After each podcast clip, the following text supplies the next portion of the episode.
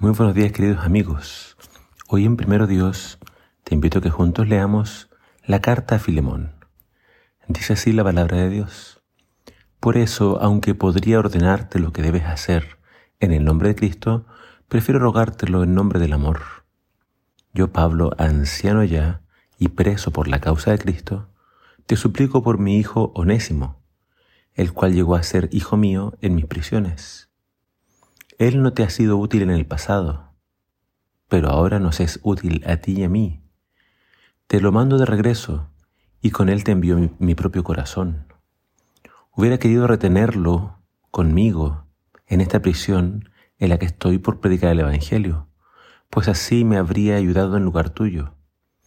Pero preferí no hacerlo sin tu consentimiento, pues no me gustan los favores forzados. Quizás Onésimo huyó de ti precisamente para que lo recuperaras para siempre, y ya no como esclavo, sino como algo mucho mejor, como hermano amado. Para mí Él es muy especial.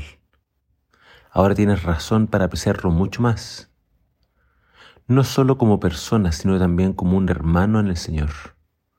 Si de veras me consideras tu amigo, recíbelo con el mismo afecto con que me recibirías a mí. Si te hizo algún mal o si, te robó algo, cárgalo a mi cuenta. Yo, Pablo, lo pagaré. Y para constancia escribo con puño y letra esta carta. No creo que sea necesario recordarte que tú a mí me debes lo que eres. Sí, hermano, alegra mi corazón en Cristo con este gesto de amor que te pido en el Señor. Te he escrito esta carta porque estoy seguro de que harás lo que te pido y mucho más. Ten una habitación lista para mí, pues espero que Dios contestará las oraciones de ustedes y permitirá que pronto vaya a verlos. Epafras, mi compañero de prisión por amor a Cristo, Jesús, te saluda.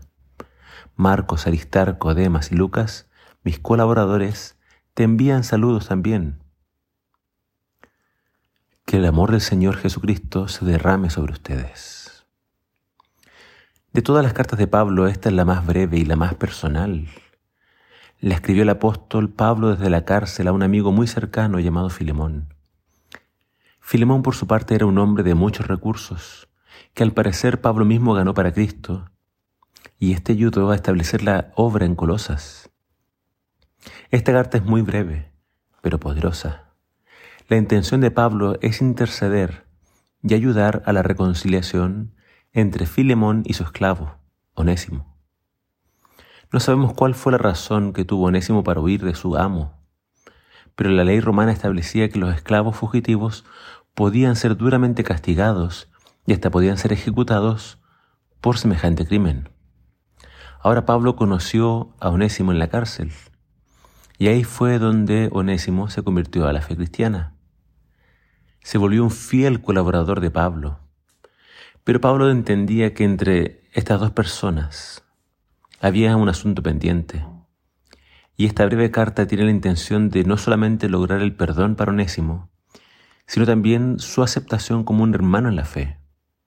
Pablo sabe que como, como apóstol él podía haber exigido a Filemón a que hiciera lo que se le pedía, pero más bien Pablo optó por pedir esto como un favor.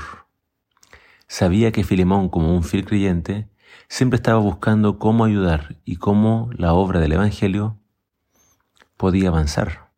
Aceptar a Onésimo como hermano en la fe era también una forma de ayudar al avance del Evangelio.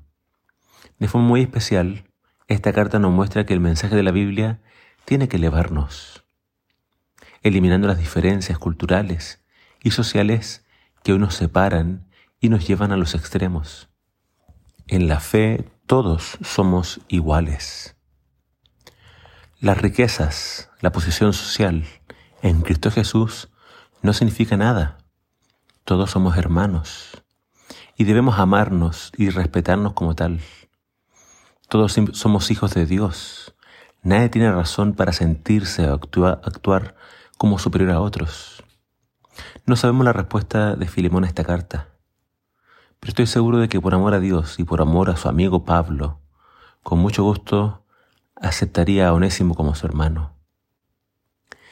¿Tienes tú alguien con quien debe, a quien debes perdonar? ¿Habrá alguien en tu vida con quien tienes que reconciliarte? Pablo nos muestra cómo lograr algo así. Y como decía esta carta, que el amor del Señor Jesucristo se derrame sobre todos ustedes. Que el Señor te bendiga.